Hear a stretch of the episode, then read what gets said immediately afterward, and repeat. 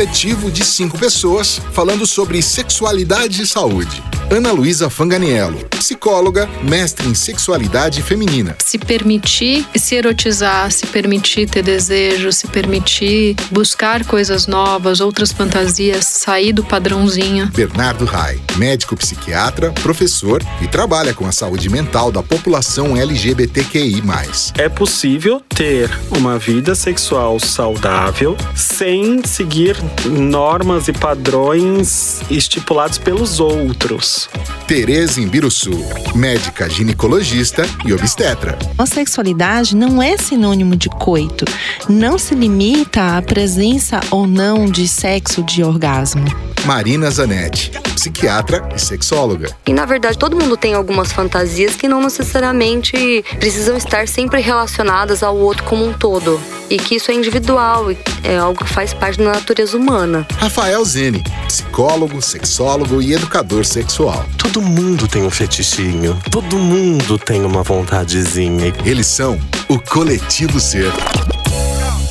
Bom dia, gente amiga, gente inimiga. Bom dia a você, ouvinte coletivo.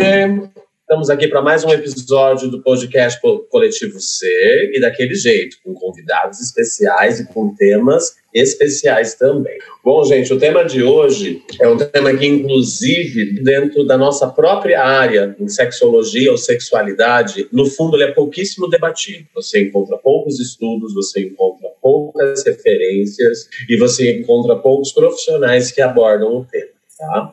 Que é a questão da sexualidade com a pessoa que apresenta algum tipo de deficiência. Importante considerarmos, né, se defendemos a diversidade, e diversidade a gente não cansa de falar aqui que não é só as cores da bandeira LGBT, por diversidade a gente compreende né, o espectro de todo e qualquer tipo de pessoa e característica que ela possa apresentar, e a ideia do nosso episódio de hoje. Meu nome é Rafael Zene, sou psicólogo, sexólogo clínico e sou um coletiver Vai lá, Ana. Meu nome é Ana Luísa, eu sou psicóloga, estamos aqui, estamos junto, psicóloga clínica, essas coisas todas que vocês já sabem dos outros podcasts e estamos junto aqui. T. Oi, eu sou a Tereza Imbiruçu, sou ginecologista e obstetra também. Eu acho que esse é um dos objetivos quando a gente pensa assim no coletivo C, né, Rafa, quando você falou da diversidade tudo, que a gente tenta sempre incluir, você falar da sexualidade de uma forma mais ampla, e eu acho que é isso que a gente vai fazer hoje. Mas eu sou Marina, eu sou psiquiatra e sexóloga. Gente, quando eu conheci a, a Camila, né, quando a gente viu os vídeos dela, fiquei hipnotizada tive que assistir assim todos assim. Fui vendo um após o outro. E é, realmente assim eu acho que um, um assunto muito importante né? É, até para a gente tornar visível né as pessoas com, com, com deficiência que realmente no nosso meio, mesmo a gente estudando e tudo mais, tema pouco pouco explorado. E seja bem-vinda, Camila. Seja bem-vinda. Oi, seja bem-vinda. Obrigada, é um prazer estar aqui. Meu nome é Camila, tenho 33 anos e moro em São Paulo, sou cadeirante, minha deficiência é de nascença. E esse ano eu botei em prática um projeto que já estava no, no, papel tempo, que é o, o, Além da Cadeira. Um projeto digital que atualmente está no Instagram e no YouTube, para falar sobre a vida da pessoa com deficiência além da deficiência. A pessoa com deficiência é vista só como deficiente, né? Mais nada. Tudo que gira em torno da pessoa, o pouco que é falado, o pouco que é abordado sobre isso de maneira geral para a sociedade, é sempre limitando a gente só a nossa deficiência, esquecendo que a gente tem o, o, que nós somos humanos complexos e inteiros como todo mundo, né? E aí a gente se conheceu, né, através do meu vídeo sobre sexo. Foi, que eu fiz exatamente. Falando sobre esse assunto que é um assunto que é pouco abordado e quando é abordado, é abordado totalmente errado. Assim. E eu sei que tem O que, que é uma abordagem errada? Eu acho que seria bom já, já começar, né? Olha, para começar, assim, é muito. Primeiro que sexo já é um tabu por si só, né? Uhum. Sexo para todo mundo é um assunto tabu. Pessoa com deficiência é outro tabu. Juntou os dois, é uma coisa que é praticamente intocável. As pessoas já partem do princípio de que nós não fazemos sexo, e nós não temos condições de fazer, e nem temos vontade, nem temos né, nada que envolva. Então, assim, a abordagem é Primeiro que não se fala. Segundo que quando a gente toca no assunto, as pessoas ficam meio assustadas. Nossa, mas faz sexo?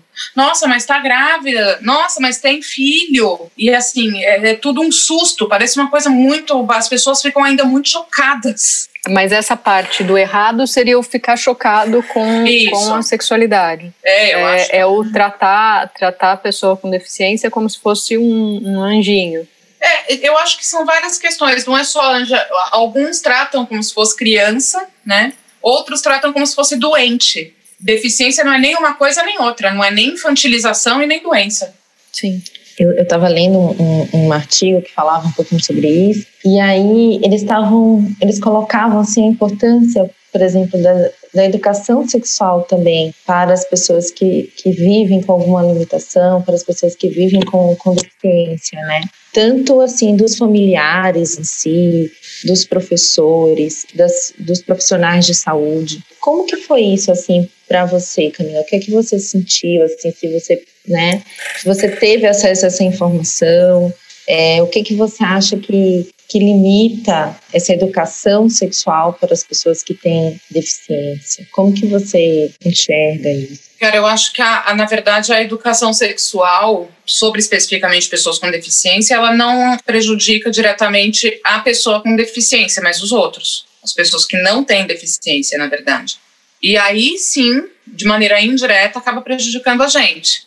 Pela postura das pessoas sem deficiência com relação ao assunto, uhum. isso acaba afetando a gente. Porque, assim, eu, eu vou falar de mim, eu uhum. é, fui criada pela minha mãe é, como uma pessoa normal que eu sou. Então, todas as etapas normais da vida, beijo, sexo, tudo foi tratado normalmente em casa. Então, para mim, nunca existiu essa, essa dificuldade dentro da minha cabeça, de que, ai, não, como é que eu vou fazer? Se é, será que dá para fazer? Eu posso fazer? Sempre soube que eu ia fazer. Uhum. A questão é os outros acharem que a gente não faz. E aí, assim, tive muita dificuldade de me relacionar ao longo da vida por causa disso. Porque não somos, eu não sou vista como mulher. No meu caso, sou heterossexual. Então, a dificuldade dos caras me verem, me enxergarem como possibilidade em qualquer lugar, na escola, nas baladas, era muito pequena. Mas educação sexual, eu acho que. Bom, educação sexual, não me façam falar sobre educação no Brasil, gente. Ainda mais educação sexual hoje, né? Ainda mais educação sexual. Mas pode xingar, a gente tá aqui. sobre isso. Eu acho assim um absurdo que na escola a gente seja obrigado a aprender a fórmula de Bhaskara e a gente não tenha uma disciplina de educação sexual obrigatória. Quais são as chances da gente usar a fórmula de Bhaskara na vida e quais são as chances da gente fazer sexo na vida, entendeu? Da gente usar nosso clitóris, né? Pois é. Acho mais importante a gente saber onde é que tá. Nesse trabalho, né, que eu vi alguns, alguns relatos, assim, na verdade, um, um, estudo pequeno, com 18 pessoas, tinha alguns brasileiros e algum, é, algumas pessoas é, de um centro lá nos Estados Unidos.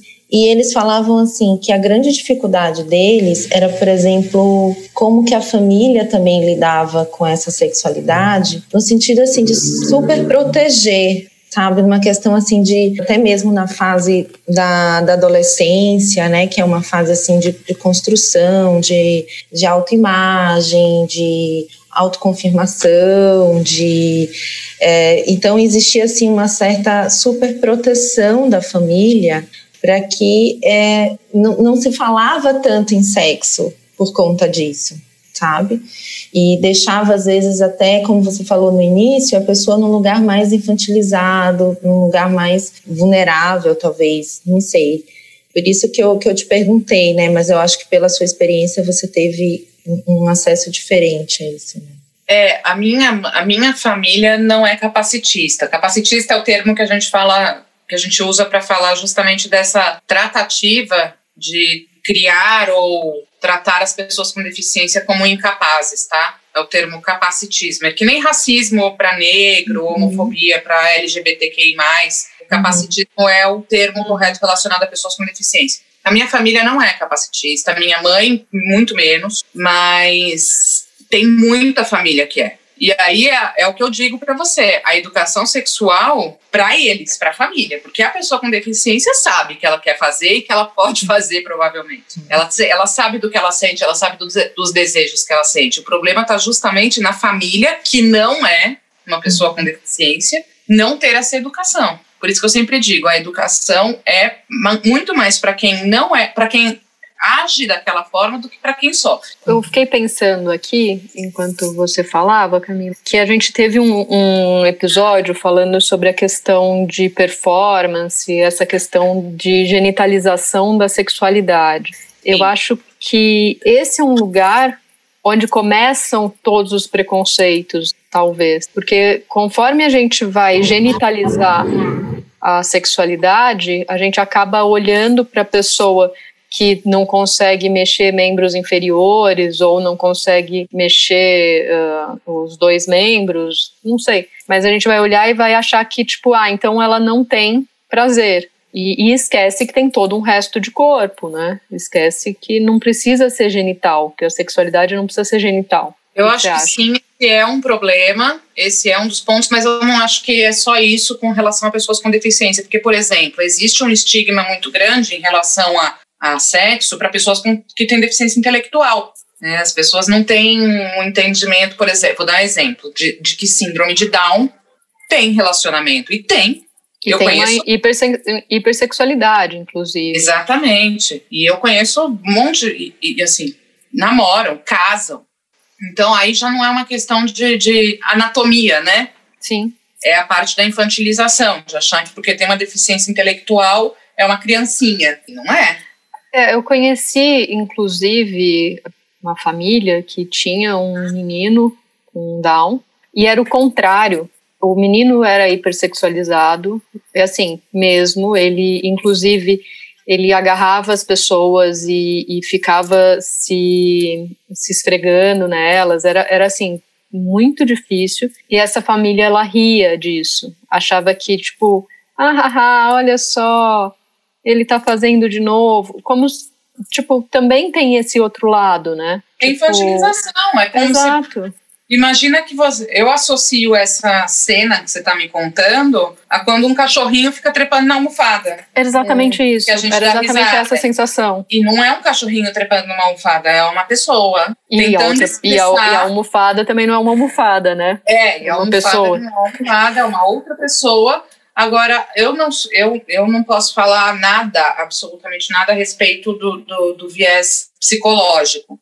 Mas até que ponto isso aí não é uma sexualidade reprimida, que esse menino não tem. Não, porque se ele tem desejo e é proibido, digamos assim, de transar, uhum. como é que ele vai fazer? Sim. Eu acho que aí tem realmente um, um outro ponto, como a, a Camila falou. Porque, assim, é, às vezes é, né, existe esse, esse mito assim de que a pessoa com alguma deficiência, né, ou física ou às vezes intelectual, ela vai ser assexuada ou ela não vai ter a sua sexualidade ou ela não deve ter a sua expressão na sua sexualidade. E aí, quando a gente vê uma demonstração né, dessa expressão da sexualidade, às vezes o olhar é voltado para essa pessoa como se assim, nossa, mas né, de, de surpresa, é, mas transa, mas não transa, mas quer beijar, quer, né, quer falar de sexo. Então, até que ponto também existe essa hipersexualização na, na cabeça da sociedade, né? Mas porque talvez, por outro lado, enxergue como se fosse mais assexuado,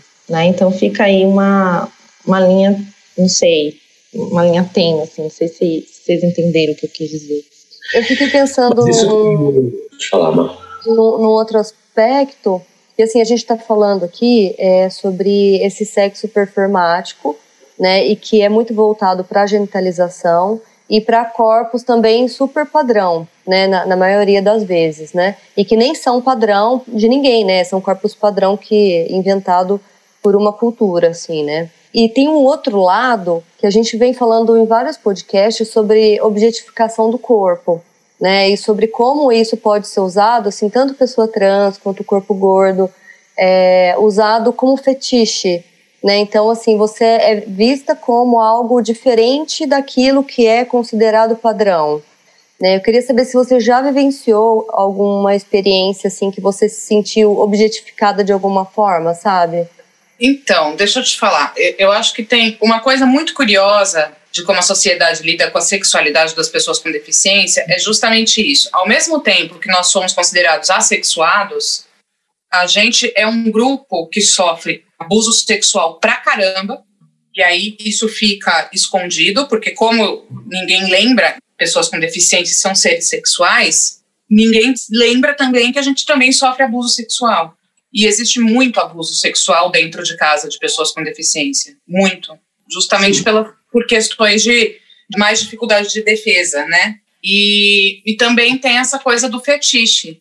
Querer fazer para satisfazer uma curiosidade, como se a gente fosse um, um bicho estranho, né? Um negócio diferente. Cara, eu sou só uma mulher sentada numa porcaria de uma cadeira de rodas, entendeu? A única diferença é essa. Se eu tô sentada numa cadeira normal, ninguém tá vendo a diferença. Todas essas dualidades, né, a respeito desse assunto. E é realmente uma coisa de que só Freud explica. Eu, como uma pessoa leiga, não consigo entender a cabeça da sociedade com relação a isso. Não consigo. Falo, meu, vocês ou acham que a gente é assexual e não faz sexo, ou vocês estupram a gente, ou vocês acham que a gente é um fetiche. Galera, vocês estão muito loucos. Eu acho, inclusive, que o, assim, o teu canal ele tem muito um sentido de educar as pessoas que não são deficientes, que nem você mesmo falou, né? Tipo, a maior parte das pessoas que precisam dessa informação realmente são os não, não deficientes. Eu queria saber, assim, como é que tem sido a repercussão disso? Você recebe muitas mensagens? Você, como é que, que, que você está sentindo, né, dessa experiência de compartilhar essas informações? Eu acho que ainda está muito pouco, está muito pequeno. Tô, a minha maior dificuldade está sendo justamente audiência. Por causa disso, inclusive, eu dei uma virada de chave. Que assim, na verdade, quando Além da Cadeira surgiu, a ideia era falar sobre vários assuntos. E aí eu acabei engatando em umas de falar muito só sobre deficiência. Só que agora eu dei uma virada de chave, inclusive falei disso no meu último vídeo, que eu vou, de fato, voltar às origens e vamos falar sobre vários assuntos. Porque, assim, só de, duas questões. Só deficiência tem uma hora que o, o repertório acaba, gente. Eu não uhum. tenho tanta coisa assim só para falar disso toda. Eu posto vídeo toda semana. Uhum. E outra coisa, eu quero que o canal tenha, porque assim, internet vocês sabem como é que funciona. Se não tem números, esquece, a gente morre. Né? Se não tem seguidor, se não tem inscrito, se não tem é, view, se não tem comentário, se não tem like ou dislike, interessa, o conteúdo não sobe, não sobe no tipo, não, não engaja, né? Outras pessoas não recebem o, a sugestão, uhum. enfim, o alcance não chega nunca. E eu preciso ter muitas fontes de interesse para poder subir esse canal, né? Porque a minha intenção é que daqui, sei lá, um ano, mesmo que seja o meu primeiro vídeo que eu fiz no começo da pandemia, tenha ainda algum alcance. E eu não tô tendo muita. Você tá falando de mensagens, eu recebo muito pouco. Eu tenho pouco, gente, pouca gente me seguindo ainda. E eu acho que isso também é um problema. Lógico, é difícil para todo mundo, tá? Mas se, a questão do, da deficiência, ela interessa até a página 2 para as pessoas. Tá? Ela vai lá, assiste o vídeo porque tem curiosidade, mas não é um conteúdo que ela quer realmente aprender. É, se você pegar a maior influenciadora digital com deficiência do Brasil, que é a Mariana Torquato, ela tem cento e poucos mil inscritos no canal. Faz isso versus o maior influenciador digital do Brasil de aleatoriedades, Felipe Neto, 40 milhões é uma diferença muito grande, né?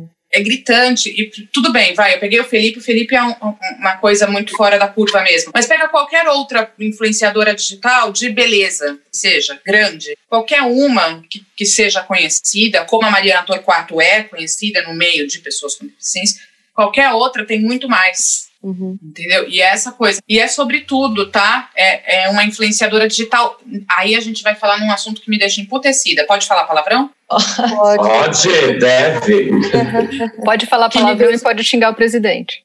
Ah, um negócio que me deixa emputecida que é o seguinte: é, a, a, a esquerda se une para falar sobre minorias sociais e esquece, ainda esquece que tem deficiência no meio dessas minorias, né? É uma, com todo respeito a quem é negro e a quem é LGBTQI+, eu amo todos vocês, mas vocês podiam lembrar que a gente existe também, né? Não se fala de mulher com deficiência no feminismo, não se fala sobre homossexualidade e deficiência, não se fala sobre é, pessoas com deficiência no racismo. E assim, você quer, é, se você pega um influenciador digital que fala de racismo, estoura. Agora, você pega um influenciador digital que fala de deficiência, não estoura. É, eu falei muito sobre isso no Inclusive, eu mandei uma mensagem para eles, né? Magalu fez aquela ação de, de programa de trainee para negros, né? Uhum. Achei maravilhoso. Eles vão fazer para pessoa com deficiência também? Não vão, né? Uhum. Porque não dá like. Então, assim, é, é complicado, porque até mesmo dentro do nosso grupo de lutas sociais, a gente ainda é, é esquecido. Eu acho que é porque é essa questão da infantilização, né? Uh, não é não, não é olhado como uma pessoa que trabalha, não é olhado como uma pessoa que transa, não é tipo é aquele negócio como uma pessoa ah, que mas consome, né? Exato, como uma pessoa que consome. Não, exatamente, Consu com, ninguém olha a gente como consumidor. Uhum. Eu gosto muito de consumir conteúdo na internet sobre beleza. Aí, me... inclusive esse é o nosso, esse é o jabá, né, que a gente vai fazer para você, uma, um patrocínio Patrocínio de maquiagem, esse é o jabá. E aí eu fiquei muito brava também, por exemplo, que uma marca muito famosa de maquiagem lançou uma linha de make da Frida Kahlo. Não pegou ah, é, eu achei um absurdo influenciadora digital com deficiência para fazer a porcaria do publi dessa marca. Olha, você falou bem lembrado, Camila. Eu liguei para uma amiga para falar disso, falando que ela trabalha nessa empresa. Eu falei, fulana, como assim me coloca um bando de mulher quase umas bailarinas andando, tudo, entende? Sendo que o símbolo da Frida é, é, é, é não é esse. Eu, nossa, bem lembrado. Bem muito lembrado. incoerente, né? Eu fiquei muito, muito bravo. Porque assim, eu, eu, por exemplo, vai, eu como consumidor adoro essa marca, uso muitas coisas deles. E mandei uma mensagem para os caras também. Falei, meu, vocês não pegaram uma influenciadora digital com deficiência para fazer campanha de uma marca, de uma linha de maquiagem que vocês estão assinando de uma mulher com deficiência que também, desculpa, vamos combinar que é pouquíssimo falado que a Frida era uma mulher com deficiência também, né? Uhum. Frida era uma mulher maravilhosa, Frida era uma artista, Frida eh, sofreu relacionamento abusivo, e o fato dela ter deficiência não fez nenhuma diferença na vida dela. Pô, gente, ela começou a pintar sentada numa, deitada numa cama depois de sofrer um acidente. Uhum. E inclusive essa questão do relacionamento abusivo, né? Eu acho que também é um outro lugar que a gente precisa entrar, que Sim. você falou, né? A Frida sofreu um relacionamento abusivo e ficou muito tempo nesse relacionamento, não é? E, e não saiu desse relacionamento. E quanto que, que tipo, para a pessoa que tem deficiência, o relacionamento é quase que assim, ah, que sorte, né? Que sorte que tem alguém que gosta de você, então fica nele. Então é, aguenta. Que essa cara, né? Exato. Então aguenta tudo o que ele te fizer porque afinal de contas, ele já tá, ele já tá até gostando de você, né? É, eu sofri bastante disso na vida, é, não porque eu escutava isso em casa, tá? Não escutava, não. Mas eu tinha uma autoestima tão baixa, e ainda, na verdade ainda tenho, pela deficiência, que qualquer coisa, qualquer pessoa que olhasse para mim, eu aceitava, mesmo não gostando da pessoa, mesmo não querendo aquela pessoa. Então, já fiz sexo, por exemplo, com pessoas que eu não queria fazer. Porque eu achava que era aquilo ali mesmo. Eu não ia ter opção, não posso escolher, não sou uma mulher normal. E relacionamento abusivo, a, a, a, eu, na minha concepção, né? Posso estar errada, vocês são é, da área da saúde mental, podem me, me corrigir se eu estiver errada. Mas relacionamento abusivo, na, na minha visão, pega muito pessoas com autoestima baixa, né? Pega bastante essas pessoas. Uhum. É, autoestima baixa é uma coisa muito presente na comunidade com deficiência. E você, você acredita que deixou muitas marcas, assim, como, como foi a repercussão para você, assim, de tudo isso que aconteceu na tua história, assim? Hoje você tem algum relacionamento? Então, eu hoje eu namoro, eu namoro tem 10 anos. Mas sim, deixou. Eu tenho feridas abertas ainda, de coisas uhum do passado com relação a isso. E, e assim, como que você vê essa questão dos, dos relacionamentos hoje, Camila? É, através dessa, é, desse momento que a gente vive da tecnologia, né? De, de relacionamentos virtuais, de aplicativos de relacionamento. Você acha que isso abre um espaço maior é, para que pessoas com alguma deficiência se relacionem né, com, com outras pessoas e, e se coloquem mais assim, nessa vida social? Ou você acha que, que ainda não, não é o caminho, assim? O que, que você pensa dessa, de, desses aplicativos de relação? Então, vamos lá. Tem é, é, tem várias facetas a respeito desse assunto. Primeiro que a internet, de maneira geral, não só com relação a aplicativos e sites de relacionamentos, a internet, de forma geral, é um lugar é, é, absolutamente acessível, né? Que enquanto a gente tem, por exemplo, dificuldade de locomoção,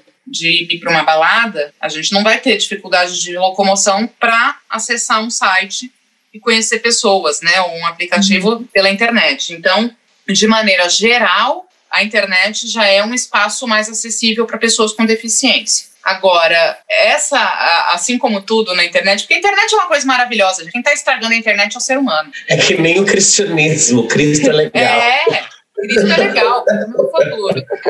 O negócio da internet é o seguinte: sim, sites e aplicativos de relacionamento dever, poderiam ser legais, para pessoas com deficiência, principalmente as que têm mais dificuldade de locomoção, né? Tem mais dificuldade de acesso para sair, conhecer gente, né, ao vivo na vida. Mas, porém, contudo, entretanto, dois problemas acontecem. Predadorismo, né? Gente querendo abusar. Então, pessoas com deficiência são iscas mais fáceis. E segundo, que me inventaram a porcaria de um, de um, de um aplicativo tipo. Como é que chama? Gente, eu namoro há 10 anos, eu não lembro mais o nome dos aplicativos. Eu não uso esses aplicativos. É Tinder, Happn. Happn, isso aí. Tinder. Tem o Inner agora. Um de, de namoro para pessoas com deficiência só. Ah. Nossa, mas daí você, Pessoa com deficiência só pode namorar pessoa com deficiência, tá? Uhum. Eu fui, via e falei, quê? Então, assim, deveria ser bom, deveria, mas a gente vai lá e, né? Dá uma deturpada. Caga no pau, como a gente faz com quase tudo. É. é, eu acho que, e de novo, a gente volta para essa questão do, do hipercuidado, achando que, tipo, assim vai ser. Como as pessoas com deficiência vão namorar só pessoas com deficiência, assim vai ser mais protegido tudo, né? E, é. O que é uma, uma grande besteira. Eu acho normal e eu também, de novo, vou sempre falar isso, tá, gente? Porque eu não sou formada em, em nenhuma área relacionada a. Camila, fica tranquila, não precisa, não precisa dar esse, esse briefing toda hora. Pode, pode. Vai, vai. Mas, assim, a gente também pode falar bobagem aqui, então fica, fica tranquila, tá tudo certo, estamos em casa.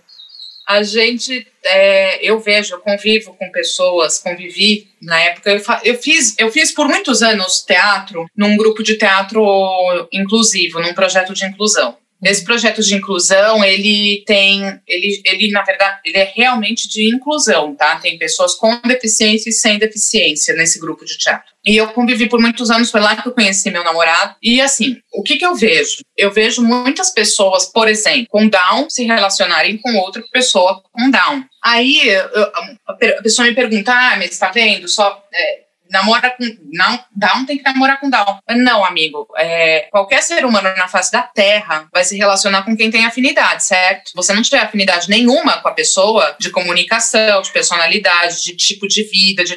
você não vai se relacionar. Eu não vou. Você vai? Você namora com uma pessoa que tem nada a ver com você, Ana? Eu não namoro bolsonarista. Namora? Ah, tem nada a ver com a tua vida, nada a ver com você. Vai namorar? Não, não sou nem amiga de quem votou no Bolsonaro, gente. Não sou nem. Pois é. Não, não tá nem na minha, na minha rede social. Down é a mesma coisa, gente. Não adianta você querer botar, achar que uma pessoa com síndrome de Down tem uma, uma mentalidade diferente, sim. Ninguém está negando isso quando está falando que eles devem ser incluídos na sociedade, ouvidos e terem a, a vida afetiva e sexual deles validada. Ninguém está negando que eles têm diferença de intelectualidade eles não vão namorar com uma pessoa completamente diferente deles. É óbvio que esse relacionamento não vai dar certo. É uma questão, é, é, é, isso é básico para todo mundo. Eu é, tenho uma deficiência física, o meu namorado, por acaso, também tem uma deficiência física no braço, mas assim, eu tive alguns relacionamentos na vida, dois namoros sérios, contando com esse, e ele é o primeiro. me relacionei com um monte de gente que não tinha deficiência. Então, assim, é, esses aplicativos, é, eu acho que essa é uma questão importante. Aliás, deixa eu aproveitar o espaço para falar sobre isso também. Vocês viram o, o decreto de educação especial, né? É, esse é um erro comum em todos os aspectos da inclusão. As pessoas acham que segregar é incluir. Então, assim, ah, vamos, vamos, vamos trazer fulano para a sociedade? Vamos, mas eles vão ficar ali no grupinho. Ué, uhum. Vou incluindo, tô trazendo ele, tô tirando de casa, mas tá lá no grupinho. Então, PCD só namora PCD. Eu já vi, eu já vi gente negra falando isso também, que acha que negro só namora, só pode namorar com negro. É uma coisa que assim, a gente só caga, né? A gente só pega essa coisa de segregação, parece que mais a, a gente fica só ratificando a segregação, ratificando, ratificando, ratificando que nem no decreto da escola especial. Não, mas eu tô dando, eu tô dando educação para as pessoas com deficiência. Tá, palhaço, mas você tá prendendo todo mundo numa jaula. Jogando num canto. Nossa, um retrocesso, assim, eu, quando eu vi isso, uh, eu lembrei, minha mãe é, era professora de uma escola pública em Salvador, né? Minha mãe trabalhou nessa escola quase 40 anos. E eu lembro quando pequenininha que eu ia nessa escola e tinha uma sala e, e, estava escrito assim, eu lembro muito bem, sala de alunos especiais. E era uma sala bem pequenininha, lá no fundo dessa, dessa escola pública, né? E assim, o horário do, do recreio, o horário de intervalo era diferente, o horário que eles entravam, que eles saíam era diferente. Então, assim, quando eu ouvi isso do, na, né, no, na mídia de que iria voltar. Eu falei assim, gente, mas isso é um isso é um absurdo, isso é um retrocesso, né? Tudo que a gente fala hoje é totalmente diferente disso. De você separar, de você deixar numa, num, num canto, de você ter horário diferente, de você ter contato diferente. Então, realmente, não, não sei de onde partiu essa ideia, gente. É, parte da ideia de que foi um decreto feito cheio de gente que não tem deficiência e nem tem estudo nenhum a respeito disso e que literalmente tira as informações do cu, né, para fazer as coisas. que, é de lá, que é de lá que vem toda a merda, né? Ué, inclusive vem dinheiro, né? 30 mil. Nunca por Deus, eu tô até agora tentando entender que o cara. Sério, que o cara pensou que ninguém ia notar que tinha 30 mil reais a bunda dele. Exato. Gente, é, esse cara faz fishing. Esse cara é. faz fishing pra ter um, caber naquele. Esse, esse naquela... cara faz, faz o pé, não é, não é, não é só. É o do pé já, é não, pé, gente. É eu pensei nisso, eu falei, gente, que raba. Exato. Vou botar aqui, ninguém vai notar, não. Não, é. E eu vou ficar aqui sentadinho, ó. Tem alguns pontos. É que assim, eu acho que às vezes. O problema não tenho. Se eu botasse aqui na bunda, fico sentada na cadeira, ninguém ia perceber que eu tenho 30 é. palavras. tem suas vantagens. Tem suas vantagens. então, tem uma. Eu acho que também. Eu, hoje eu tô, tô querendo falar dessas dualidades, né? Eu acho que assim, essa questão de é, querer tornar um lugar, né? da, da, assim, criar um lugar das pessoas com deficiência e segregar, a gente vê isso muito com as pessoas trans.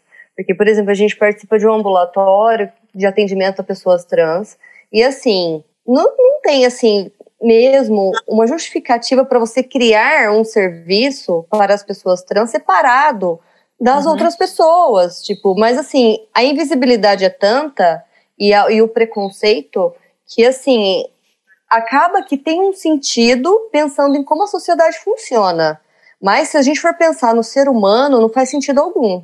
Assim, é, tanto, é que, tanto é que foi o, o, Quando a gente começou e fundou esse ambulatório lá na Unifesp, é, uma das nossas premissas era é um ambulatório que tem tempo para terminar, porque o nosso objetivo é que uh, essa atenção que a gente está dando hoje aqui vá para a atenção primária. Porque é isso mesmo que a Marina falou, tipo, uma pessoa trans que tem uma sinusite não procura atenção primária porque sofre preconceito. E aí vai para um, um ambulatório especializado, como se o nariz dela fosse diferente do nariz de uma outra pessoa. O nariz trans. É, é o nariz trans. É, é como se a gente tivesse que humanizar as pessoas, né?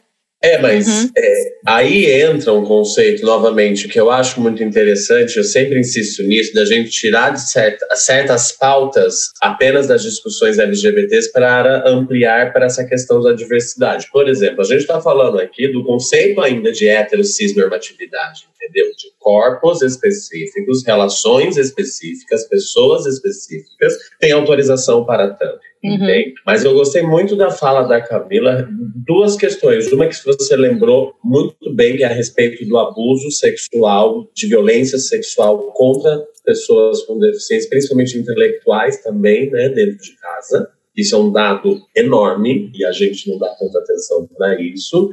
E da exclusão dentro das próprias minorias. E eu deixo isso aqui para os militudos de plantão entender que você não está conseguindo militar com tudo e todos, entende? Então, ao invés de invocar com certas maiorias, olha para o umbigo e veja se está vendo certas minorias. Eu estou com ranço, sabe? De, de algumas uhum. discussões que a gente percebe que estão rasas. E foi muito bom você ter citado, porque uma vez eu conversei com um cara no aplicativo Gente, eu uso aplicativo gay, tá? Não é hétero, porque eu não sou hétero, não sei se vocês perceberam. Mas. Ai, safada. Se você não falasse. Nossa, super passabilidade hétero. Tava super machinho. E hétero top total. Não. Hétero top total. E ele, ele, ele é surdo.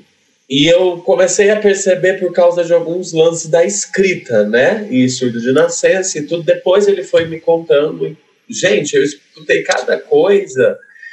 Um cara belíssimo, sabe? Todos os estereótipos, padrões que vocês possam imaginar de, de, de beleza. E aí, quando ele ia contar para as pessoas, ou quando ele ia para o encontro, as pessoas deixavam ele lá. Ele me contou histórias horríveis de. Porque, para mim, eu não sei se eu cheguei no nível de desconstrução tão grande ou que eu acho necessário na humanidade, na realidade, é um detalhe, né? E as pessoas, é nesse ponto que eu queria entrar, como as pessoas têm dificuldade de aceitar determinados detalhes de outras. É, Essa é. coisa que a Ana falou. Da, da, da, da, da gripe trans, entendeu? Uhum. De, de, de que a gente, eu sou a favor exatamente que todo lugar não precisasse ter um lugar especial. Eu fico fodido da cara com essa sala especial, porque o que, que a criança precisa? De interação e de troca. Foda-se se é positivo, se é o colégio melhor ou melhor. Tem um monte de pai e mãe que me pergunta, gente, já fica aqui, uma criança até 5, 6 anos, foda-se o colégio que ela está. Tá. O mais importante é a interação. Sim. Então, tirar a interação de crianças né, consideradas especiais com as crianças tidas como dentro de uma normalidade, apesar que eu não acho nada normal a infância, é você privar tanto a inclusão dessas crianças que não apresentam nenhuma deficiência de entender, de ter um amiguinho, de falar a respeito e tudo mais, como um estímulo que poderia ser muito positivo para essas outras crianças reforça, né? Você, você, fica reforçando. tem, várias, tem várias questões né, envolvidas nessa história de segregação na escola. Porque, por exemplo, tem uma conhecida minha que ela falou, ela contou um episódio interessante. Porque assim, eu sou cadeirante de nascença. Mas essa moça que eu conheço, não. Ela sofreu um acidente aos 20 e poucos anos e ficou cadeirante. E o que, que ela fez? Ela contou, ela, ela deu a opinião dela sobre o ponto de vista de uma pessoa que cresceu andando e de repente ela não é mais, né? De repente, ela é a pessoa com deficiência. E quando ela ia na escola, existiam as escolas, as classes especiais. O que, que isso aconteceu e o que, que isso causou de mal para ela? Quando ela se tornou uma pessoa com deficiência, ela não tinha, ela não tinha tido nenhum convívio, nenhuma referência, nenhum nada com nenhuma pessoa com deficiência. Exatamente. Então, assim, Cadê referência, né? Das pessoas? Cadê? Não é, é, isso que a gente precisa entender a respeito de várias questões de, de preconceito social. O machismo também é assim. O machismo ele não faz mal só para a mulher, ele faz mal para os caras também. Uhum. Esse tipo de segregação com pessoas com deficiência não faz mal só para quem tem deficiência, faz mal para vocês também. Sim. Vocês vão crescer achando que, que, que ninguém pode ser diferente de vocês? E se acontece alguma coisa com vocês, qual é a referência que vocês têm? Uhum. de que aquilo é, de que é possível viver daquele jeito. Nossa, perfeito, Camila. Eu acho que é bem isso. Eu, eu até perguntei do de relacionamentos em aplicativos, porque eu conheci uma pessoa, né, que não mexia é, é cadeirante, não mexia as pernas, se apaixonou não, loucamente, tinha uma limitação no braço. Um cara lindo, mega inteligente, sabe? A gente tinha altas discussões sobre filosofias de vida. E assim, ele trabalha, ele fazia questão de vir me buscar em casa. A gente chegou a viajar para praia e tudo. Então, assim, fiquei bem apaixonadinha. O sexo era muito bom. Tomara que ele esteja ouvindo. Eu acho que ele até corre o risco de estar ouvindo. Se ele estiver ouvindo, manda uma mensagem para Tereza. um sexo muito, muito bom. E, e assim, na verdade, por que, que eu lembrei quando você começou a falar? Porque quando eu comentava com algumas amigas, quando eu comentava com algumas pessoas, as pessoas falavam assim, mas por quê? Por que, que você tá com ele? Né? Falei, Gente, mas ele é um cara incrível, sabe? Extremamente sedutor, extremamente romântico, tudo que eu admiro numa pessoa, tá? Agora fala qual foi sua amiga que te deu apoio.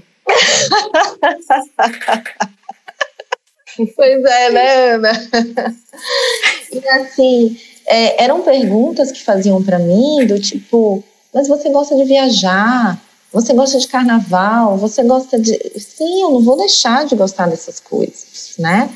E assim, várias perguntas que eu tenho até assim, tipo, vergonha, né? De, de da pessoa que fez a pergunta. Entendeu? Ai, mas é, como é que vocês fazem para transar? É, o sexo não é espontâneo, vocês têm que se preparar para o sexo, como assim? E, enfim, coisas é. absurdas. Depois né? que você tem filho, o sexo também não é espontâneo. É, pois é. Invasivas, né, Tereza? São questões invasivas. Também. Invasivas. Essa é a primeira coisa. Né? As pessoas Essa é a primeira coisa que eu falo no meu vídeo. Porque, assim, o que, que, o que, que as pessoas acham que elas têm o direito de perguntar para uma pessoa com deficiência como ela faz sexo? Uhum. Tipo, você, sai, você sai perguntando isso para as outras pessoas? Pras, não, né? Para as pessoas é. trans, para as pessoas gays, também é, tem essa, né? Do... Não, a tal ponto de perguntar assim, mas ele tem ereção? Você consegue ter penetração? Primeiro, né? Sexo só como penetração. É. Segundo, é exatamente essa invasão de uma privacidade que às vezes eu nem tinha essa liberdade, com, nem tinha essa intimidade com a pessoa, a pessoa tá me perguntando isso, né? E quando você falou assim que que realmente a gente precisa educar as outras pessoas e a convivência, ter essa representatividade, né, ter essa convivência com outras pessoas desde pequenininho, desde criança, eu acho que faz com que a gente pense diferente. É. Né? Faz com que a gente pense diferente. Como a Ana mesmo falou, e é verdade, ela foi uma das que assim, um pouco legal. Acho que foi uma da, acho que foi talvez uma das poucas pessoas que, que chegou para mim e falou assim, poxa, que legal. Você está conhecendo uma pessoa legal, entendeu? A pessoa Orgulho. não se resume. a pessoa resto, né? não se resume a uma deficiência, né? A pessoa não se resume, não se limita a isso. Eu não estou namorando com a deficiência da pessoa. Né? Não, é uma característica, isso que eu tava. É, é, é, que nem com viado, é a mesma coisa, a mesma coisa não, em graus diferentes, mas essa invasão. Eu já falei aqui algumas vezes no podcast, inclusive, e sempre repito que, por exemplo, se tratando da homofobia, eu acho ela tarada. Eu acho ela perversa e tarada, porque é alguém preocupado com como eu estou usando meu corpo dentro de um quarto. Entende? É. Então, olha o grau de invasão e de. Freud tem toda a razão e de taradice desse povo, entende? Então, que essas perguntas que a Tereza acabou citando para mim, amiga, eu, eu, também vejo como algo invasivo e tarado, entende? Porque que curiosidade é essa? Que, que, que... E se fosse num bom, numa questão de uma falta de informação, numa questão de beleza, quero aprender, para a gente uhum. não deixar fechado que as pessoas são proibidas de perguntar. Não, não é isso que a gente está falando. Não, não, não são não são proibidas de perguntar, mas não leva para esse lado, entende? Não leva para esse lado maldoso até, porque dá para saber. Uhum. E, e, eu lembro, eu lembro bem do, né, do caso da Teresa e, e, assim era uma pessoa super bacana, pelo menos, né, de tudo que ela contava e, e não importava, né, porque tipo, ah, um relacionamento abusivo pode, desde que ele seja uh, não, não tenha nenhuma deficiência, então ele pode ser abusivo, mas um relacionamento bacana, que agrega, que, que né, construa e tal. Ah, mas tem deficiência física, né? Meu Deus. Hum, hum, tadinho. É, que eu, isso eu escuto a vida inteira, desde que eu sou pequena, né? Ai, tadinha, tão bonita. Hum. Uhum. Sempre fiquei assim, ó. Né? Não entendi, obrigado, mas. É. Uhum. Eu não sei se devo te xingar, se eu devo agradecer. né? Exato. Ai, duro. É, mas E, e outra coisa também, né, que a gente, eu acho importante falar, que eu, isso pelo menos eu reparo, sabe, Camila, das questões agora, a- até sair um pouco da sexualidade, da acessibilidade, né, de como nossos locais não são preparados. É, Uma vez eu fiz uma dinâmica de cadeiras, que de psicodrama, Ana, por sinal, de adaptação e de, de, de a gente sentir. Gente, que difícil a rua, difícil andar dentro do ônibus, que difícil, é, que impossível muitas vezes, entende? E, novamente, puxo isso para a gente, para a militância, para a gente defender e ficar de olho nessas questões também. Eu costumo falar assim, às vezes é, eu fico mais deprimida ou mais cansada do que eu deveria, porque fazer algumas coisas simples é bem cansativo pra gente, sabe? Então, E assim, não é por causa. E, e isso eu falei também no meu canal já num vídeo recente. Não é por causa da deficiência, tá? O que torna isso tudo difícil é o meio. Não é a deficiência. O problema não sou eu, não é a minha cadeira. É o ambiente. O problema é, são, é o meio, é o ambiente, não sou eu. Uhum. E eu cresci achando que o problema, na verdade, era eu, né? Então, imagina aí a- o que, que isso causou. Eu não, pego, eu, eu não pego ônibus. Eu sou uma pessoa privilegiada, que não é uma. que, que não. não que mor, eu moro hoje com a minha mãe, nós não temos uma. Nós não somos milionários, mas também não temos uma, uma situação de dificuldade.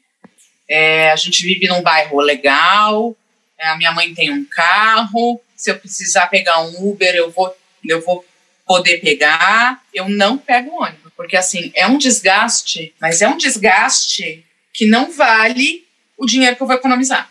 Agora, esmagadora maioria das pessoas com deficiência nesse país não tem as mesmas condições que eu, não pode escolher. E às vezes não escolhe nem a calçada que vai poder andar, né? Porque Não, isso calçada é faz toda a insuportável. diferença. É insuportável. Em São Paulo é insuportável. O único lugar em São Paulo que dá para andar é a Paulista, o resto não dá para andar em lugar nenhum. Eu, eu estudei uma amiga, eh, ela era bem privilegiada, para falar a verdade. Daí, através dela, que a gente também, ela, ela citava muito. A deficiência dela era visual, é visual, acho que, se eu não me engano, perdeu com dois ou três anos de idade. E por ser ela uma pessoa privilegiada, ela pôde comprar, por exemplo, não sei se vocês sabem, mas o que faz do iPhone, o iPhone, o, o, o fodão também, assim, que isso eu gosto de citar, é que ele é o primeiro aparelho que veio especialmente já preparado. O Steve Wonder pediu para o Steve Jobs, ele veio preparado para deficientes visuais. Tudo do iPhone pode ser lido, entende? E já é na- no, próprio aparelho, já vem de fábrica assim. Então, ela tinha o iPad, ela tinha o iPhone, ela tinha o iMac, todos. Mas foi muito interessante perceber as dificuldades de alguns de, de compras de livros, de, de, de falta de braille, né? De, de, alguns materiais próprios da psicologia, porque estudou comigo psicologia. E, e eu lembro que ela falava muito, uma coisa que foi muito marcante, a do cachorro. Entende? Vocês acham que é fácil conseguir um cachorro guia, um cão guia? É caríssimo. Caríssimo. É caríssimo. É, é, é uma das melhores formas né, para um deficiente visual se, se locomover e ter também certa segurança. Porém, caríssimo para uma pessoa conseguir um cão guia. Existe uma Eu fila de e eu estou falando gente, de coisas que na época, eu estou falando de valor de 10 mil reais no labrador, entende? Treinado. Uhum. Na época, então eu não, não sei quando. Eu vou mostrar um negocinho para vocês, rapidinho. Baixar Depois, o tripé. como, como a gente tá no podcast, depois você tira foto e manda pra gente. Tá. Vocês conseguem ver mais ou menos a cadeira? Uhum. sim, Cadeira de rodas aqui? Sim, Sim. sim. Vocês estão vendo alguma coisa de excepcional nela? Não. Não. Não, porque eu a cadeira e as rodas? Não. Isso aqui custa 20 mil reais hoje. Caceta. É, Caríssimo. Gente, é muito caro, né? gente, Esse mesmo é modelo. absurdo, eu comprei ela é um há bem tempo, custava, era mais barata. Quando, quando minha mãe comprou pra mim, essa aqui era mais barata. Hoje em dia, o modelo correspondente dela custa 20 mil reais. Por quê? Né? Por quê? Sem, sem a almofada, tá? A almofada custa mais três. Nossa. Eu escutava das próteses, que as próteses são caríssimas, né? Cadeiras também eu imaginava, mas não o valor de um carro. Não, tá. que a gente está falando do valor de um carro, gente.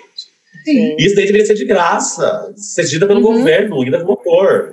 Não, Existem aquelas com motor, então, baratas como é que é? Existem cadeiras mais baratas do que essa, lógico que existem. Mas são cadeiras horrorosas, entendeu? Então, assim, é- são enormes, a pessoa não consegue se movimentar direito, elas quebram a cada três meses.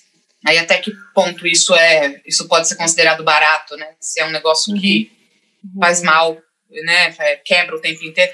Eu já tive cadeira é, quando eu era mais jovem, tal, quando ainda não tinha no Brasil cadeiras mais bem feitas como essa. É, eu andava, eu tô, eu atualmente, eu hoje aqui estou em Santos na casa da minha avó. Aqui é uma cidade que eu gosto de, de estar porque eu consigo andar na rua. São Paulo é mais Uhum. complicado.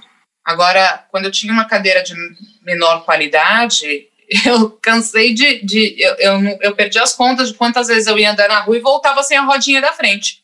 Caramba. Uhum. Aí você paga 5 mil reais numa cadeira dessa, não é barato, né? Se ela quebra toda hora e te deixa na mão. Uhum. Exato. Não, é muito caro e, e é isso que o Rafa falou. Tipo, isso tinha que E assim- ser dado. Aproveitando essa história aí que o Rafael contou, e que eu tô falando também, que não é só para pessoas com deficiência, para pessoas com deficiência física, não é só uma cadeira de rodas, são várias coisas. É, já saiu um estudo falando que a vida das pessoas com deficiência é mais ou menos três vezes mais cara do que as pessoas sem deficiência para viver no mesmo padrão. E a gente tem é, 90 e poucos por cento da nossa galera tá desempregada. Uhum. Contrassenso. Não bate, né? Não bate as contas. Ou ganha aquele salário mínimo que acham que, tipo, É, mercado de trabalho para pessoa com deficiência, vocês também não me façam falar sobre isso, não, que eu fico nervosa.